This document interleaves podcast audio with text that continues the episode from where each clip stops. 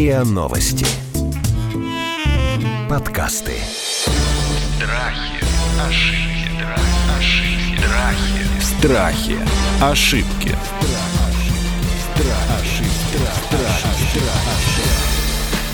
Здравствуйте, это подкаст «Страхи и ошибки». Меня зовут Наталья Лосева, и в этом сезоне мы говорим о популярных страхах, о заблуждениях и об ошибках. И мы не просто разбираем страхи и ошибки, но и решаем, как с ними справляться. Сегодня мы берем такую довольно сложную тему, зато очень трендовую.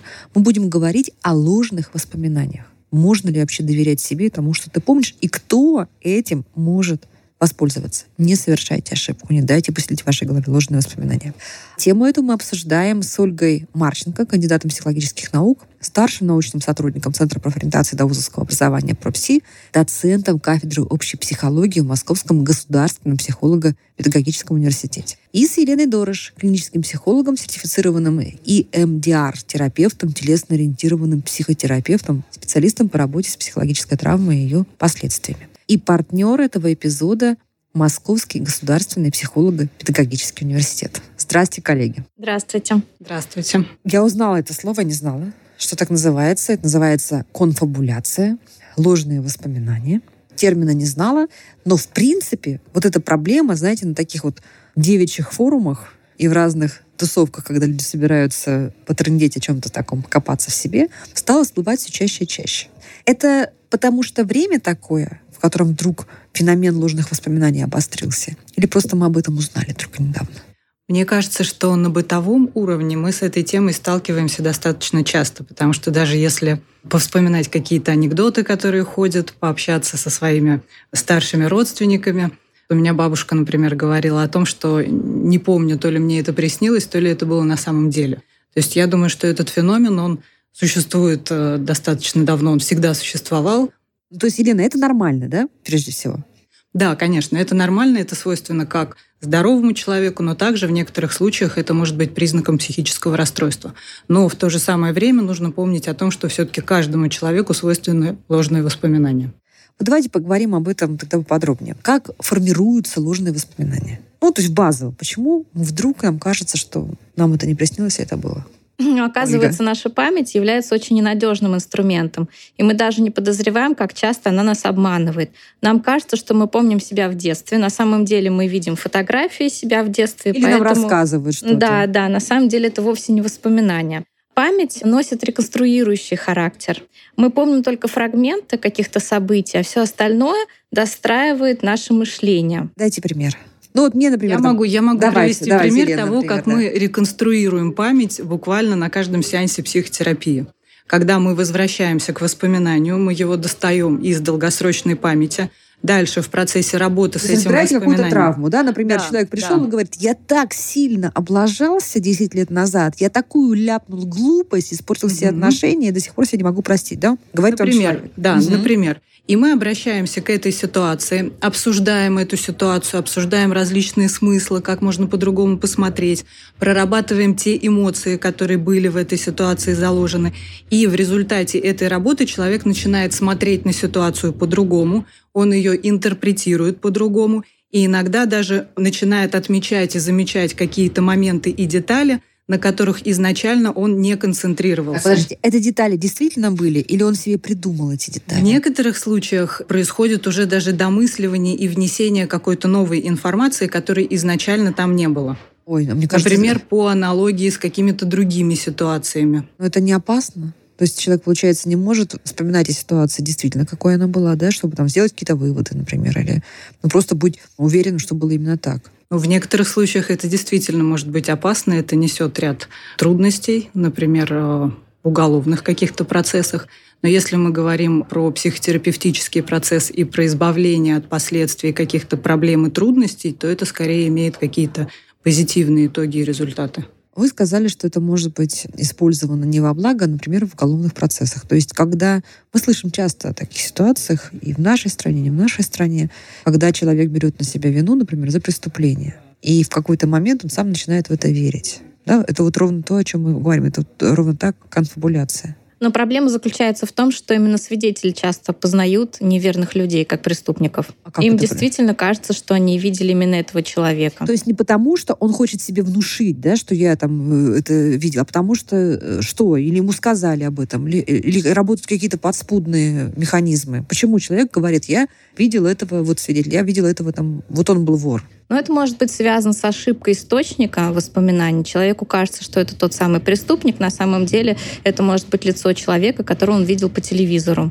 А, просто он говорит, я где-то лицо это видел, как бы Да, говорит но не ему помнит мозг, где. да, и надо применить сюда. Вот смотрите, у меня есть пара примеров, как раз очень похожие. Значит, в США в 70-е годы наблюдалась повальная эпидемия ложных жертв сексуального насилия. Я так понимаю, пример хрестоматийный. Да? Люди во время психотерапевтических сеансов вдруг начинали вспоминать о пережитом в детстве насилии со стороны кого-то из родственников. И под впечатлением этих воспоминаний люди, которые считали себя жертвами сексуального насилия, подавали в суд, шли в полицию, писали заявления против своих родных. И потом выяснилось, через какое-то время э, эксперты-психологи стали копаться в этой ситуации, потому что ситуация была повальная, и выяснилось, что это как раз ложные воспоминания. В частности, это описывается случай, когда девушка во всех подробностях э, рассказывала, описывала, что на протяжении 7 лет ее регулярно насиловал отец. Однако медицинская экспертиза установила, что девушка девственница. То есть вообще этого насилия не было. Да? И таких примеров вот у меня много, и я думаю, что их можем еще найти миллион. Честно говоря, пока я в эту тему не погружалась, я даже себе не могла такого представить. Как это происходит? Вот механизм какой? Но опять же, это может быть ошибка источника воспоминаний. Слушайте, ну это же другое. Это же не человек по телевизору. Но тут, мне кажется, Лена. этот пример, он тоже... Ничего себе. Меня насиловал собственный отец. Девушка Мгм. утверждает в течение 7 лет. И, и А тут это может быть неправильно построенная беседа с психологом, который фактически навязывает эти воспоминания. Человек, который считает, что он пережил насилие, фактически является жертвой внушения. Он начинает фантазировать, потому что психолог вызывает у него доверие, он говорит о том, что действительно ваши симптомы говорят о том, что в детстве вы пережили насилие, они начинают вспоминать того, а просто чего вы этого не, не было. помните, типа, да? Мгм. Вы сейчас Да. этого не помните, а вот сейчас я вам помогу, и вы это вспомните. Тут еще влияние авторитетной фигуры может иметь большое значение, потому что часто психолог вызывает доверие, очень часто устанавливаются такие отношения, как с родителями, и клиент, например, может стараться как оправдать ожидания специалиста, даже если он этого не осознает, но э, его подсознание может начать предоставлять такую информацию, которая будет подтверждать гипотезу специалиста. Поэтому очень важно как внимательно относиться к тому, как формулируются какие-то вопросы, потому что даже от формы вопроса может зависеть ответ. Да, если бы вопросы были открыты, то действительно человек бы пытался на самом деле вспомнить, что произошло. Так как вопросы в любом случае навязывают какой-то ответ, это приводит к тому, что человек демонстрирует ложные воспоминания. И было показано, что такие беседы приводят к тому, что 76% людей начинают вспоминать то, чего не было, и в 70% случаев они готовы к тому, чтобы признать совершение убийства, которое они не совершали. То есть две трети людей, в целом совершенно нормальных, могут быть убеждены, то есть им можно внушить в том, что они совершали поступки, о которых даже не мыслили. Да? И я так понимаю, что речь идет не только про детство, да? Речь идет и про вполне себе взрослый период, и не так давно. Мгм. Но с детьми ситуация еще сложнее. Дети иногда просто не выдерживают давления, на них действует э, желание угодить собеседнику, они начинают э, действительно следовать ожиданиям собеседника и говорить, что с ним что-то произошло. То есть если родитель убежден, что это ребенок разбил вазу, то родитель может добиться даже от невиновного ребенка не просто того, что ребенок скажет, да, мам, это я вазу разбил, отстань, да, а ребенок поверит в это. Я думаю, во многих случаях это действительно происходит. И когда мы, например, обращаемся к каким-то а, ранним детским ситуациям уже взрослых людей, часто мы обнаруживаем, что они действительно верят в свою вину, в свою ответственность в какой-то ситуации. Тут, конечно, немного другая ситуация. Это не совсем ложные воспоминания. Это скорее те чувства, которые люди испытывают в связи с теми или иными событиями. Но вот такой феномен, где действительно ребенок обвиняет себя в том, что произошло, хотя его участие в этом может и не быть, он случается достаточно Хорошо, часто. вот ладно, вину внушили в общих чертах. А откуда, вот я просто из этих кейсов я вижу, ну вот еще тоже история, например, в 88 году американская журналистка Мередит Маран изучала вопрос сексуального насилия над детьми и постоянно сталкивалась вот со всякими чудовищными историями. Она обратилась к психотерапевту, который однажды помог журналистке вспомнить, в кавычках, да, что сделал ее отец. То есть она рассказала об этом в семье, отец, конечно, отрицал вину, но некоторые поверили Марии, другие стали на сторону ее отца. И только спустя 8 лет, видимо, прошло какое-то протрезвление, эта журналистка осознала, что никакого насилия на самом деле не было. Я так понимаю, что для нее в тот период, когда она верила в эти годы, да, для нее это было воспоминание не просто вот о факте, да, а напомнила его с какими-то мельчайшими подробностями. Вот эти подробности, они откуда берутся у человека, тем более у взрослого человека? Ну, тут могут быть разные варианты. Это могут быть даже какие-то образы, увиденные в кино или где-то по телевидению. Это могут быть какие-то воображаемые картины, потому что в нашей памяти может стираться грань То есть между она тем... Пошла в какую-то библиотеку своих других воспоминаний, да, и она там набрала быть, этих деталей. Да, может быть, кто-то, например, ей рассказывал о похожих случаях, или она читала где-то какую-то информацию, она ее очень детально представляла. И дальше уже именно из этой информации сложились ее ложные воспоминания, она как будто бы сама оказалась в этом сюжете.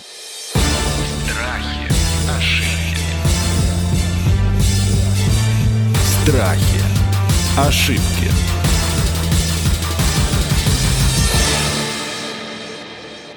А как-то вот в менее трагических контекстах мы сталкиваемся с сложными воспоминаниями? Вот как руководители манипулятор или мужья манипуляторы, жены манипуляторши это используют? Какие-то вот примеры вы можете ну, привести? С такими ситуациями мы сталкиваемся повсеместно.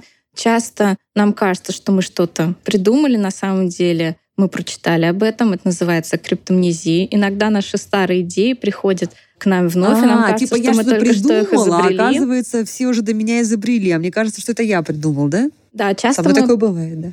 Часто мы подвергаемся дезинформации, начинаем в нее верить. Также нам очень легко внедрить псевдовоспоминания. Это делается очень просто, как показали экспериментаторы. Например, Лофтус проводил такие эксперименты, когда она предъявляла некоторые воспоминания из детства, ложные и настоящие, и ее участники, студенты, первый раз, когда сталкивались с сложным воспоминанием, понимали, что этого не было в детстве, говорили, странно, я этого не помню. Проходило какое-то время, их опрашивали вновь, и вот эти вот ложные воспоминания они называли как верные. То есть они начинали думать, что вот эти воспоминания действительно имели место быть, что это реальное событие из их детства. Есть еще и эффект иллюзии правды, который заключается в том, что нам достаточно услышать о каком-то событии, чтобы вероятность того, что оно нам покажется правдивым, повысилось. Когда мы услышим в следующий раз об этом событии, нам будет казаться, что это правда. Ну, то есть нам говорят, да, в Москве выпал синий снег. И мы говорим, ха-ха-ха, я сижу в Москве, никакого снега не было. И если я услышу вечером в трамвае, что кто-то говорит, в Москве выпал синий снег, то уже вот эта критичность моя, она просто растворится, да, получается? Я поверю, что в Москве выпал синий снег. Да, именно так. Мы легко верим в выдумки, потому что постоянно о них слышим.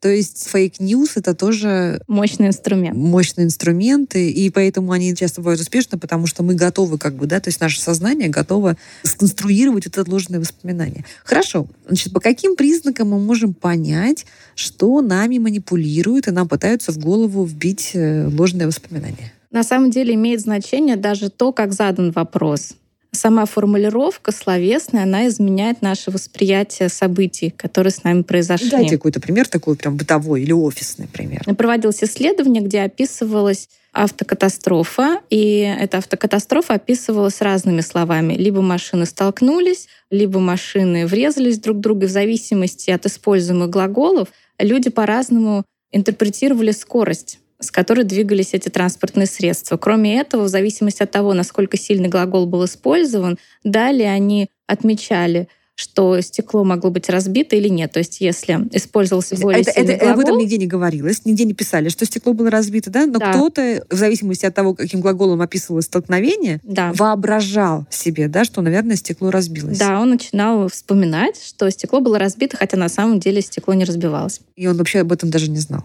Слушайте, а помните, был фильм, из которого потом появился термин «газлайтинг», да? который очень часто сегодня используется, опять же, в разных досужих и не очень разговорах. Помните сюжет этого фильма? Да? Там живут супруги, и муж вот проводит такой эксперимент над женой, он все время ей там, значит, э, как раз вкидывает какие-то идеи, и она сначала не верит, а потом она, в конце концов, внушает ей, что вот она делала там то-то и то-то. Это такой фильм, на самом деле, вот про такую очень жесткую, жестокую манипуляцию. И, честно говоря, сначала кажется, что это такая выдумка или преувеличение. Но когда вы говорите статистику, что 76% людей готовы верить в ложные воспоминания, то ты понимаешь, что фильм-то не выдумка. Вот в личных отношениях, в семейных, в отношениях пары. Как нам понять, что нам подсовывают там «ты мне изменяла». Я знаю, что ты мне изменяла. Изменяла ты мне. Ты в конце концов говоришь, ну да, я тебе изменяла. Так получается. Ну вот считается сказать что-то, это сделать то, о чем ты говоришь правдой. Если мы говорим что-то, мы начинаем в итоге верить в то, что это правда со временем. Хорошо. Как противостоять? Вот как себя держать в этой холодной голове и в трезвости, чтобы не стать объектом ложных воспоминаний? Мне кажется, вот в том примере, который вы сейчас рассказали, здесь еще очень большой фактор имеет какое-то такое недоверие к себе. И очень часто женщины, которые находятся в отношениях, где присутствует газлайтинг или какое-то насилие, физическое насилие, они во многом даже не доверяют своим чувствам, своим ощущениям.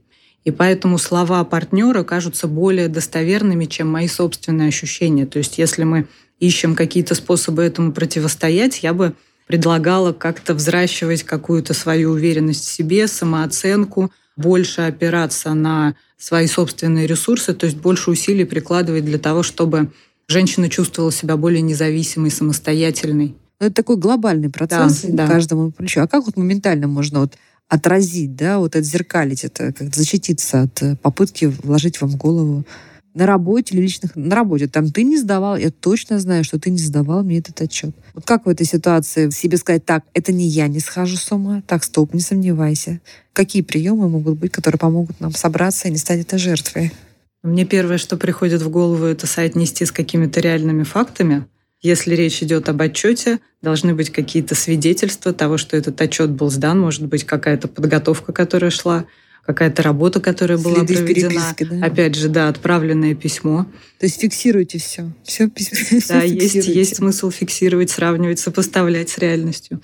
Второй фактор, который мы можем привлечь, это часто используется в психиатрии, когда а, есть необходимость выявить, предоставляет человек, пациент, достоверную информацию или это вымысел.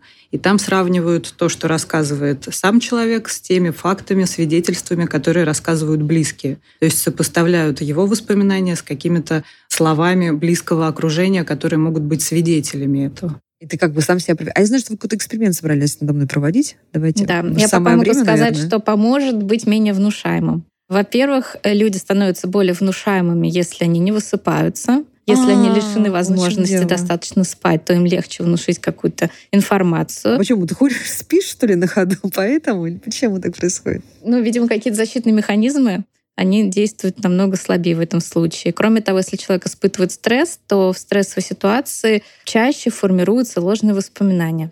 И да, действительно, я хотела провести сегодня эксперимент, чтобы показать, насколько ненадежна наша память, как часто мы испытываем дежавю, как часто наша память нас обманывает. Я предлагаю вам список слов, которые вам необходимо запомнить. Обалдеть, слушайте, это не, не, с этим не справлюсь никогда. Друзья, передо мной листочек из слов. Дальше мы проверим, как хорошо работает ваша память. Хорошо. Так, лось. Легко запомнить. Альха, плащ, автобус, ясень, кошка, куртка, пальто, машина, собака, трамвай, треска, лошадь, окунь. Еще раз можно прочитать? Или нужно один раз только? Я думаю, достаточно. Обалдеть. Ничего не запомнил, ну ладно. отдаю листочек, друзья, отдаю листочек. Сейчас выяснится, что я внушаемая, профнепригодная. Так, хорошо. Мы сейчас ждем какое-то время, потом вы меня спросите слова. Да. да? Это очень... Потому что я должна вести, знаете, наш эпизод, с вами разговаривать и помнить эти слова. Не смогу. Страхи, ошибки. Страхи, ошибки. Хорошо, давайте поговорим про дежавю. Невероятно интересный для меня феномен. Мне, конечно, хочется искать какие-то мистические объяснения этому феномену, да, что действительно происходит какое-то наслоение времен разных слоев.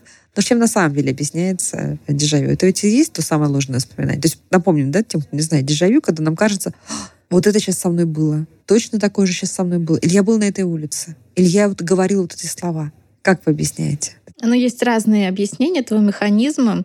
Чаще всего дежавю возникает в какой-то знакомой ситуации. Если мы запомнили некую информацию, и дальше мы сталкиваемся со схожей информацией, мы начинаем ложно воспринимать ее как э, информацию, с которой мы встречались ранее.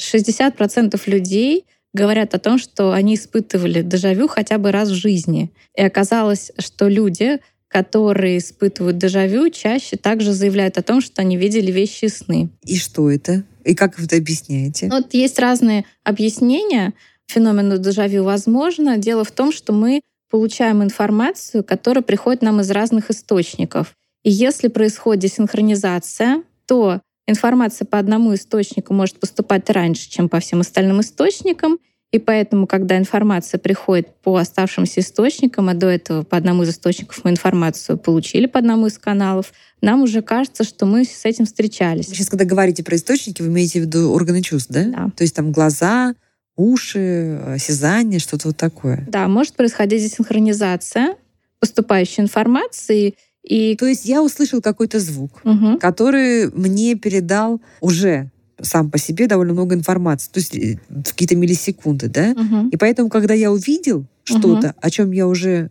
знаю, ну или наоборот, там я увидела, потом дошел звук. Это же еще могла быть какая-то картинка, какая-то информация, которая складывалась достаточно длительное время. То есть человек уже по той информации, которую он собрал накануне о событиях, у него уже есть предположение, куда это событие будет развиваться. И в дальнейшем, когда развитие события оказывается именно таким, как вот предполагало подсознание этого человека, случается вот это вот состояние некого узнавания, что как будто бы это уже случалось. То есть на подсознательном уровне человек уже был готов к тому, что это событие произойдет. А вещи сны тоже из этой серии? Да, вот я еще хотела добавить, что иногда дежавю объясняют тем, что у нас было некое мимолетное впечатление, о котором мы могли забыть, мы кратко могли увидеть какое-то изображение, и когда мы сталкиваемся с этим второй раз, нам кажется, что это чувство дежавю, что мы видим это впервые, при этом возникает ощущение, что мы видели это ранее. Хотя на самом деле мы с этим объектом ранее встречались, но кратко. Допустим, нам необходимо перебежать дорогу, и мы увидели вывеску на магазине, но важнее было перебежать дорогу, поэтому это никак не запечатлилось в нашей памяти. Нам кажется, что не запечатлилось, да, и после этого, если мы увидим этот магазин второй раз, нам будет казаться, что это феномен дежавю. Вот со мной все это было, да, прямо сейчас.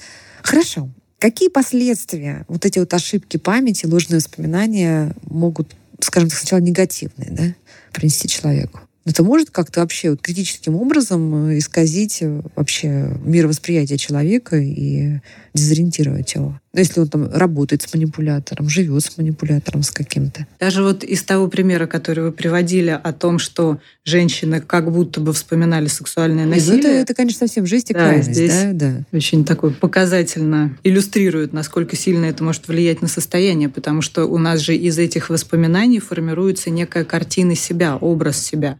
И фактически человек имеет какое-то другое представление о себе, нежели есть А, То есть действительность. из травмы, которой не было психологически, да, на самом деле может получиться Она так- может продолжать, она может влиять, если она вымышлена, независимо, произошло Мгм. это в реальности, или же, например, человеку рассказали о том, что с ним произошла такая ситуация, и он в дальнейшем поверил в это. Это также может иметь последствия для его самоощущения, для его самооценки, для его эмоционального состояния. Вот человек собрал себе волю в кулак и такой говорит, я хочу разобраться, все-таки что было, что ложные воспоминания в моей жизни, что было действительно. Вот какие там три приема, три упражнения, которые должен сделать?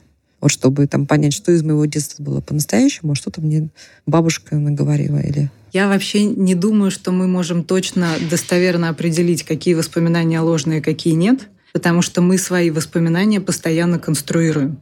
То есть, в принципе, у нас нет каких-то статичных, стабильных воспоминаний, которые остаются неизменными. В зависимости от того, что происходит в нашей жизни, в зависимости от того, какую информацию мы получаем, мы пересматриваем свой предыдущий опыт. Ничего и себе. мы начинаем делать акцент на каких-то других вещах, других моментах. И эти описания, эти воспоминания могут дополняться, трансформироваться, преображаться в зависимости от того, с чем мы сталкиваемся сейчас. Слушайте, а чем объясняется всегда вот такая история, когда говорят, плохое забывается, помним только хорошее? Это тоже вот из этой же серии, да? Да, есть- действительно, это так. Это называется эффектом Полианы. в честь сказки о девочке Полианы, которая играла во все хорошее, пыталась каждый день находить повод для радости. Оказалось, что в языке больше слов, обозначающих именно приятные эмоции, оказалось, что мы лучше помним именно хорошее. И чем дальше это событие отстоит во времени, тем более приятным оно начинает нам казаться. Но это какой-то механизм, который позволяет нам выживать. Ну, то есть здесь не в чистом виде ложные воспоминания, да, а такое искажение немножко картины, да, да искажение реальности.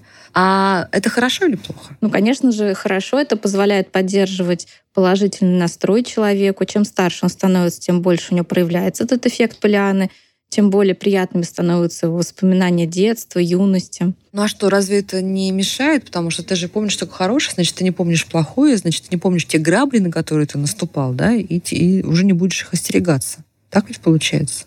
Не вредит ли это, вот это вот искажение? Этот феномен еще очень часто встречается, когда мы говорим о каких-то травматичных воспоминаниях, травматичных ситуациях. Они тоже в большей степени забываются именно потому, что здесь срабатывают защитные механизмы психики. А почему срабатывают защитные механизмы психики? Потому что отсутствие информации об этих негативных воспоминаниях позволяет нам справляться с теми актуальными задачами, которые у нас есть. Если мы постоянно помним о каких-то негативных событиях, о каких-то сложных переживаниях, сложных эмоциях, это будет нас выбивать из колеи, и это не позволит нам выполнить какие-то задачи, какие-то функции, которые у нас есть в повседневной жизни. Поэтому ну, вот то, что мы больше запоминаем что-то позитивное и вытесняется какая-то негативная информация, это нам по большому счету позволяет выживать. Страхи, ошибки. Страхи, ошибки.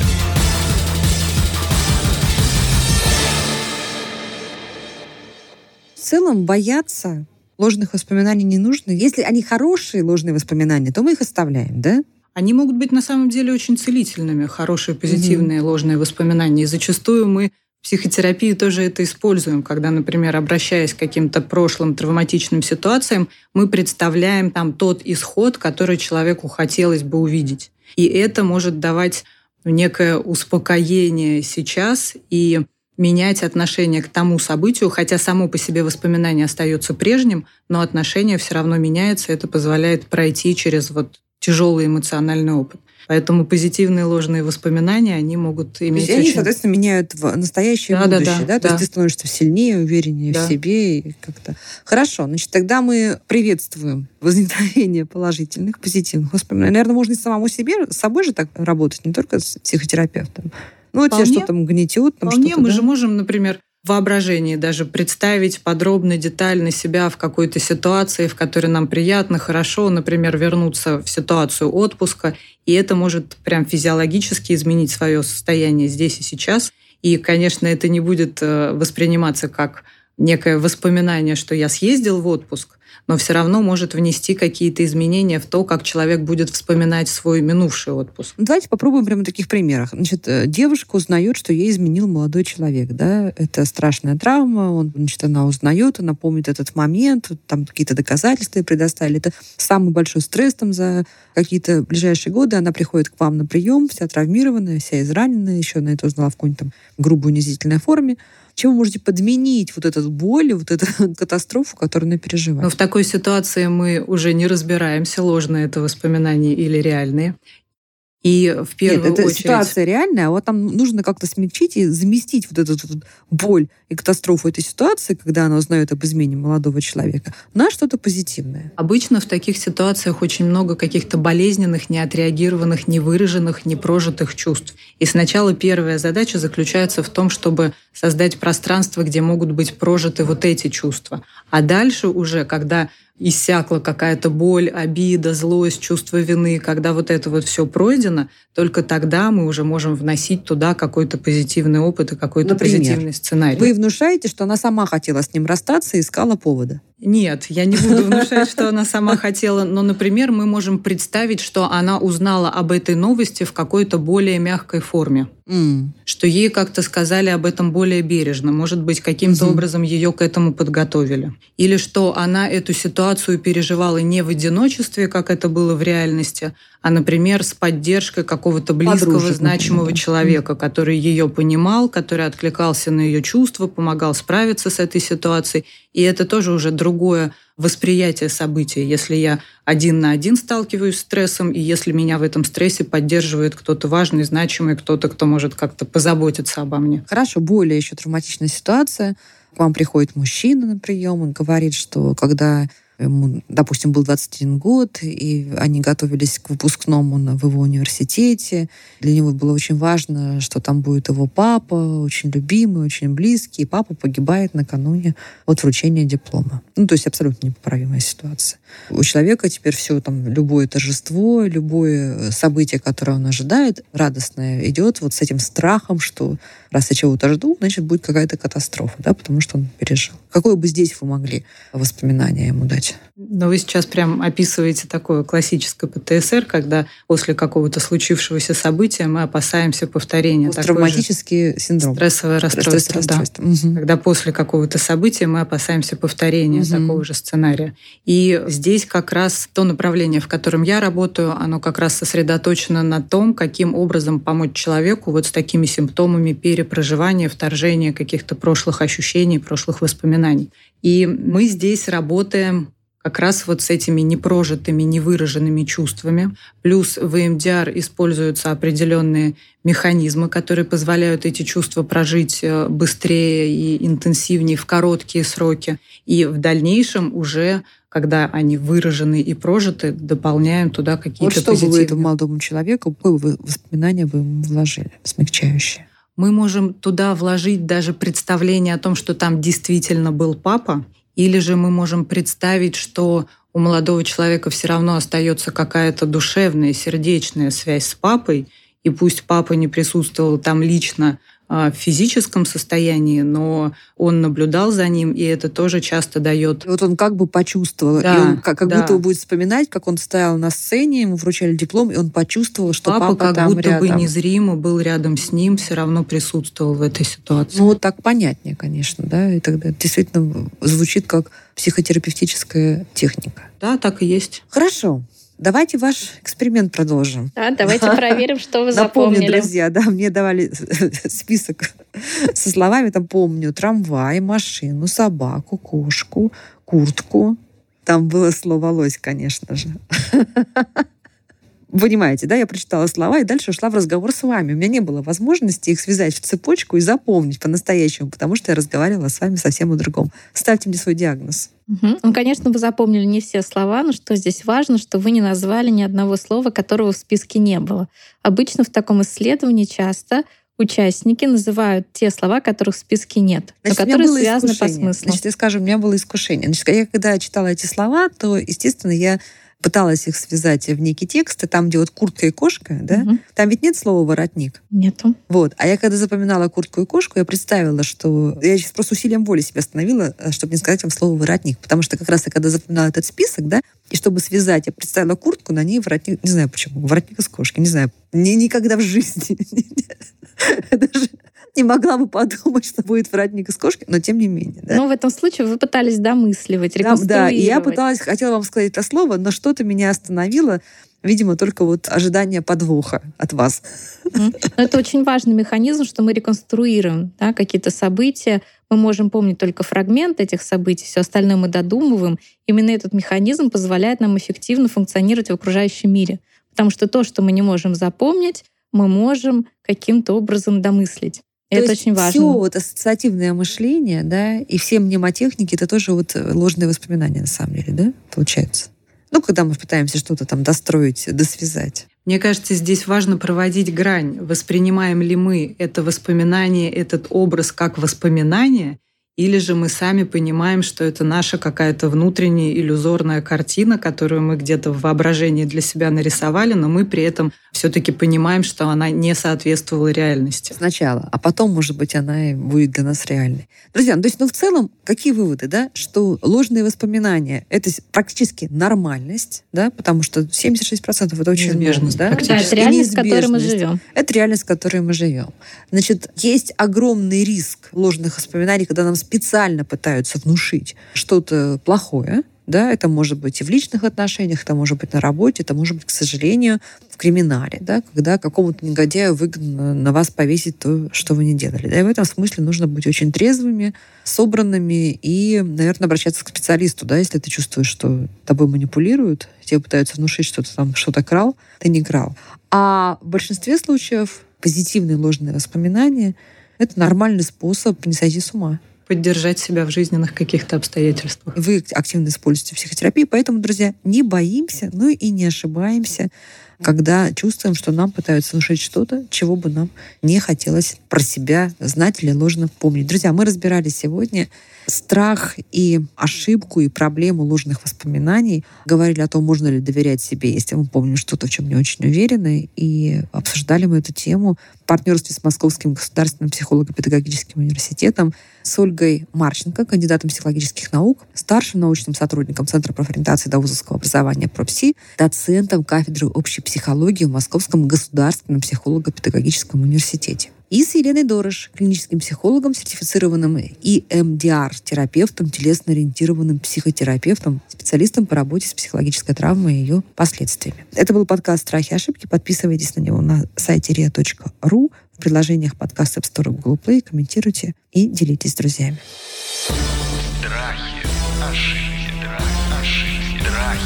Страхи, ошибки, ошибки, страхи, ошибки.